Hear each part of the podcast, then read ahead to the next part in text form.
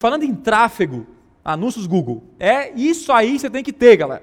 CPA, volume. Não tem como você anunciar Google, Facebook, Instagram, se você não tem as duas metas. Você vai começar a anunciar. É o primeiro passo. Ei, dá um passo atrás e fala qual é o meu CPA e qual o volume. CPA, custo para aquisição. Cara, qual é o teu ticket médio? Bom, o cara nem sabe o que é ticket médio, geralmente. Né? Então o que eu faço? Qual é o seu faturamento mensal e quantas vendas você faz por mês? Isso te dá o ticket médio. Vamos supor que o dele é 100 reais.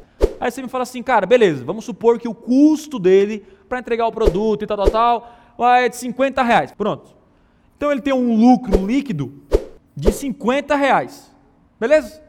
Aí eu chego para ele, eu falo assim, cara, se a gente gastar 25 reais, a metade desse valor, vale a pena para você? Ou seja, gastar 25 e voltar 50? Aí o cara fala, não, não vale não. Aí eu falei, então beleza, vamos fazer o seguinte, se você achar um investimento mais seguro que esse, eu anuncio junto com você, eu fecho a minha agência e a gente faz essa parada aí. Você ganhar o dobro. Eu botei aqui, mas alguns colocam meta de 10, de 15. Pronto, defini a meta de CPA, cara. Meta de CPA, eu sei que se eu gastar até 25 reais, ele vai ter lucro. Você começa pouco e vai aumentando. Só que você vê, tá aqui o resultado, tá aqui o lucro, tá vindo para mim.